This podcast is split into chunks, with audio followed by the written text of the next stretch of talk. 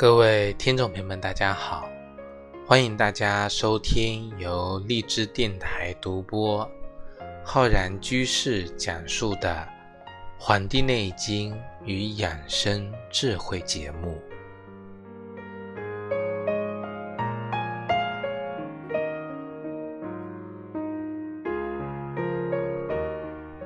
本期节目呢，要跟大家分享节气养生的知识。我们今天呢要跟大家讲的是我们的小暑节气。小暑节气呢，从每年的公历七月七日或者八日开始，太阳到达黄金一百零五度，这个时候呢，就到了我们的小暑节气了。我们从字义上来讲啊，这个暑就是热，小暑说明呢。这个这个时候的季节呢，开始炎热。历书上讲啊，斗指辛为小暑，斯时天气已热，尚未达于极点，故名曰啊。我们知道小暑之后是大暑，所以有比这个小暑更热的一个节气。也就是说，这个时候呢，天气虽然很热，但还没有达到最热的时候。月令。七十二候集解里面讲，六月节暑热也，就热之中分为大小，月初为小，月中为大。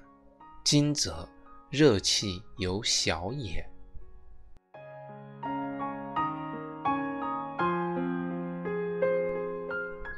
小暑时节，大地上啊就不再有一丝凉风了。而是所有的风当中啊，都带着热浪。由于炎热呢，蟋蟀呢离开了这个田野，跑到庭院的墙角下躲避酷暑。在这样一个时节里呢，老鹰也因为这个太热了，气温太高了，在这个清凉的高空中啊活动。进入小暑之后呢。江淮流域啊，梅雨呢即将结束，盛夏开始，气温升高，进入了伏旱期。华北、东北地区呢，就进入了多雨的季节。这个热带的气旋啊，活动频繁，也就是我们说的台风。那么登陆我国的热带气旋啊，也开始增多了。所以呢，小暑节气的气候特点。就是天气炎热，降雨增多。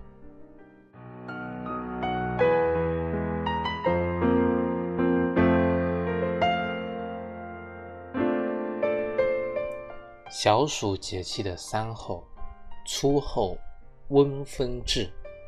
虽然呢，太阳直射点已经踏上了南归的路程，但是呢，太阳留给我们的这个火热的能量啊。却在厚厚的大气层中啊持续升温。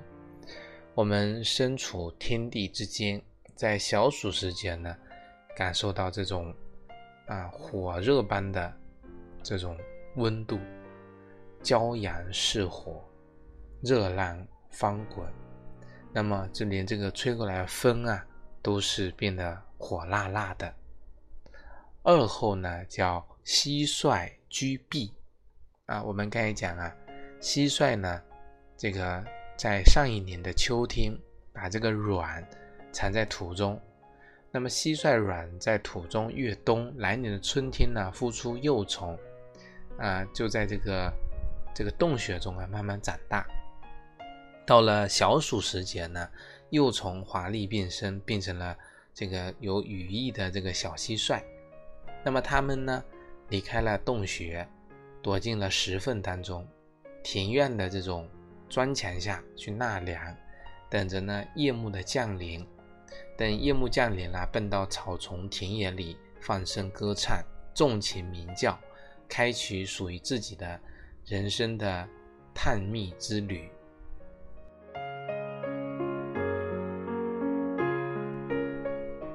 三后呢，叫鹰始鸡。阳盛至极，繁华终将落幕。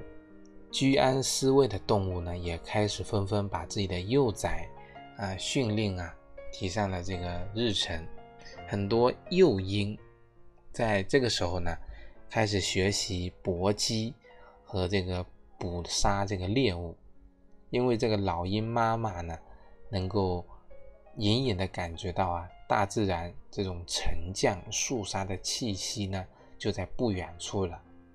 啊，不好好的学习这个捕猎的本领呢，不能够啊，为自己将来越冬的时候呢，储存足够的这个能量。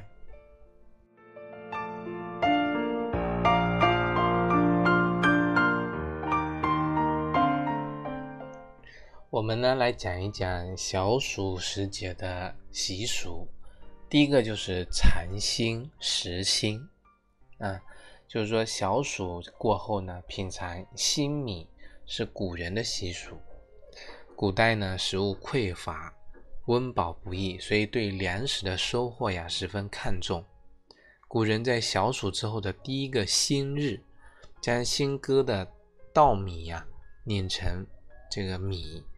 然后呢，做成饭食来祭祀五谷之神和祖先，感激呢，保佑他们能够粮食啊丰收。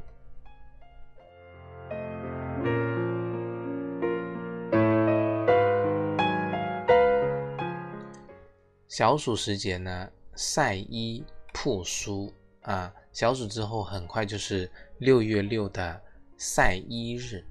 传说呢，六月六日是龙王晒林之日，人们呢选择在这一天晒衣服、晒书画。据说这一日呢晒晾晒自己的衣服、书画呢，能够避免啊虫蛀。在南朝刘义庆的《世说新语》中呢，里面就记载了这样一个风雅的趣事，就是呃东晋的名士叫。豪龙，那么看到自己的邻居呢，在这一天啊晒这个衣被，那么就跑到太阳底下平躺着，掀起自己的衣服啊，把肚皮对着太阳。那旁边的人不清楚什么原因啊，问他在干什么，他就说自己在晒书。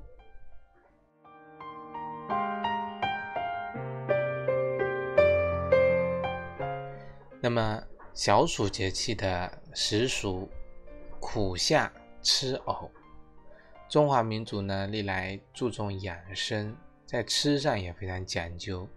我们称苦夏，民间小暑有吃藕的这样的一个习俗。藕当中啊有很丰富的微量元素、膳食纤维，具有呢清热养血、除烦的功效，适合在夏天食用。新鲜的藕啊，用小火煨烂。切片后加适量的蜂蜜，可以随意的食用，具有安神入睡的功效，可以治疗因为血虚造成的失眠。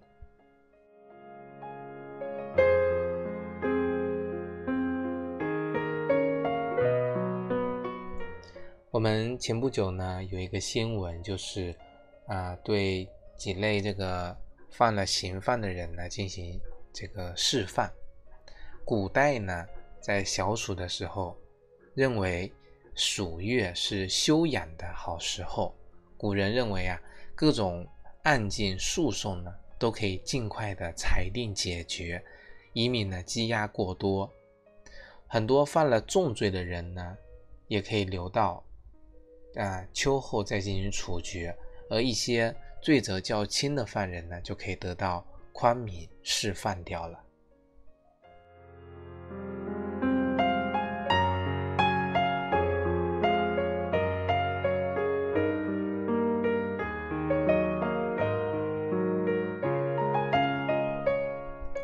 接着呢，我们来讲一讲这个小暑节气过后的养生要点。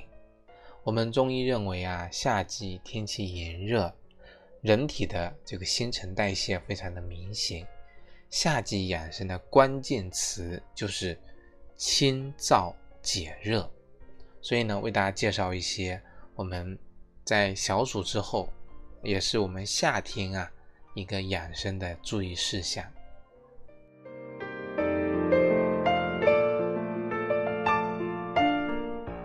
我们有个词叫“过五关斩六将”，在夏季呀也要过五关。那么是哪五关呢？第一个就是湿热关。夏季多暑多湿多热，人们呢往往会感到头重、脑疼，出现抑郁啊、倦怠、胸闷、胃口不好的情况。那对于很多呼吸系统疾病的人来说，夏季要多注意保养，防止咳嗽、气管疾病的反复发作。那么对于这种情况呢，我们饮食一定要清淡，便于消化，多吃一些清热利湿的食物，比如说绿豆粥、荷叶粥、红小豆粥。我们用冬瓜与莲叶、薏米烧成汤来喝，这个呢也是。清湿热的清凉饮料，同时呢，我们要注意啊，这个调好自己房间中的湿度，多多呢开窗通风。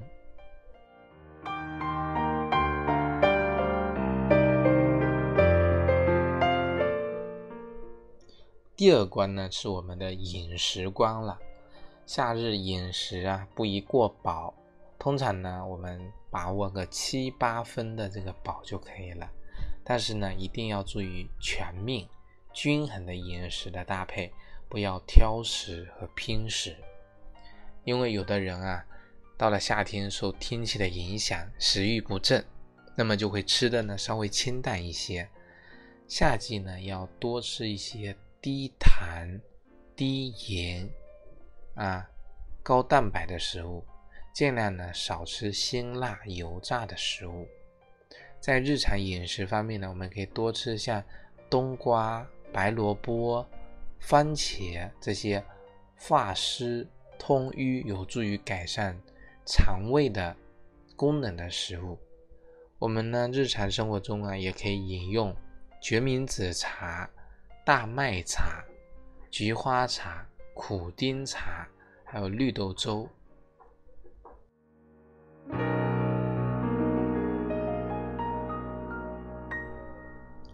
第三关呢是我们的养阳关，就是暑天啊容易伤气，导致人呢体力元气不足，机体呢功能下降。那很多出汗多、水分得不到及时补充的人呢，就很容易因为伤津脱液，免疫力呢一旦下降啊，很多这个夏季感冒、肠胃疾病呢就很容易趁虚而入。像很多心脑血管疾病的患者来说呢，夏季的心脏功能呢容易这个混乱，所以我们要把握好夏季的这个养阳的这一关，调节好人体的体温和室温的这种差别，室内外温差呀不能太大，室温呢保持在二十七摄氏度左右，不宜太低。切记呢，也因为贪凉啊，引发呢各种的疾病。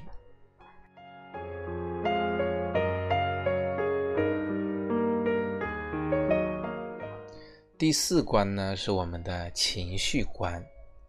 夏季天气炎热，人的情绪呢容易波动，导致血压升高、心脏负担加重、心绞痛、心肌梗塞、心力衰竭。这样的疾病啊，在夏季很容易发作。除除此之外呢，中风在夏季的发病率也是相当高的，我们要引起重视。值得一提的是呢，人体的情绪波动过大，还会导致肠胃功能的紊乱啊，呼吸系统的疾病，像哮喘啊，也跟人的情绪呢有很大的关联。所以对于小暑之后节气养生，情绪方面有意识的去调节情绪。很多原本就有心脑血管疾病、高血压的患者呢，在夏天一定要控制情绪，保持平和的心情啊，降低呢疾病发作的风险。我们平时啊，通过啊打坐抄经这些方法呢能够有助于调节我们的情绪。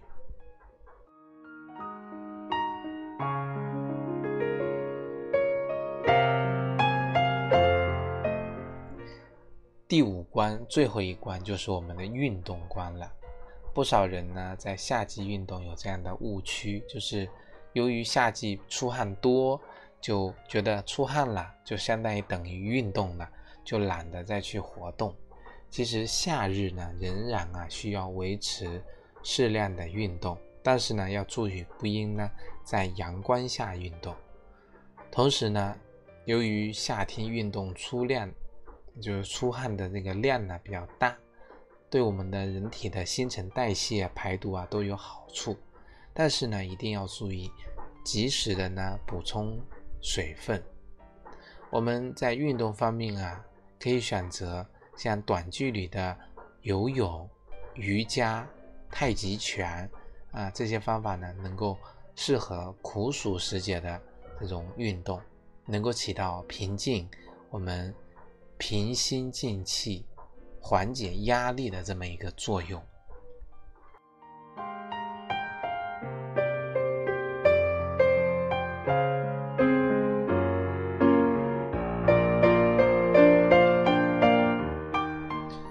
那夏季啊，我为大家推荐几个我们日常的汤品。第一个呢，就是山楂汤了。山楂汤我们现在很多网上有卖，就是山楂、酸梅。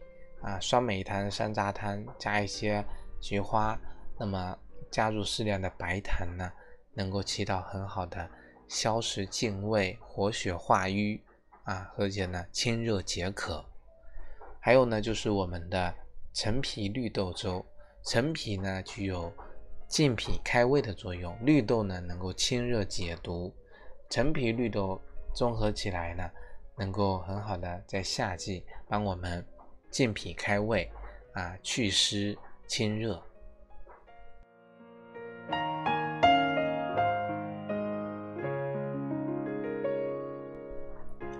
有时候呢，我们夏气啊，暑气重，那么我们呢会进行一个艾灸，或者说穴位的一个按摩。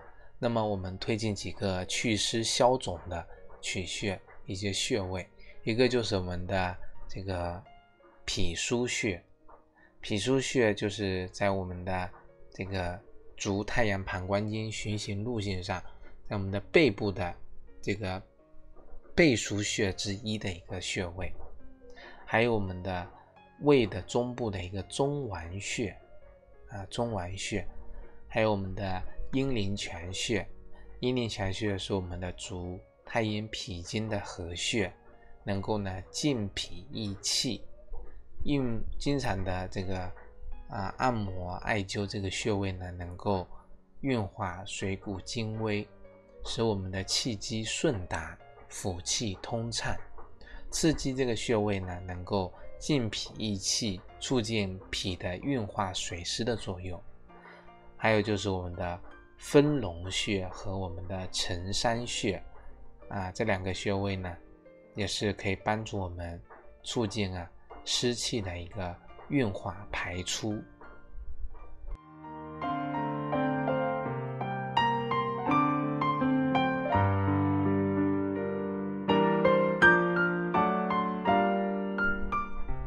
好了，我们本期的节目呢，就跟各位听众朋友分享到这里，非常感谢大家的收听。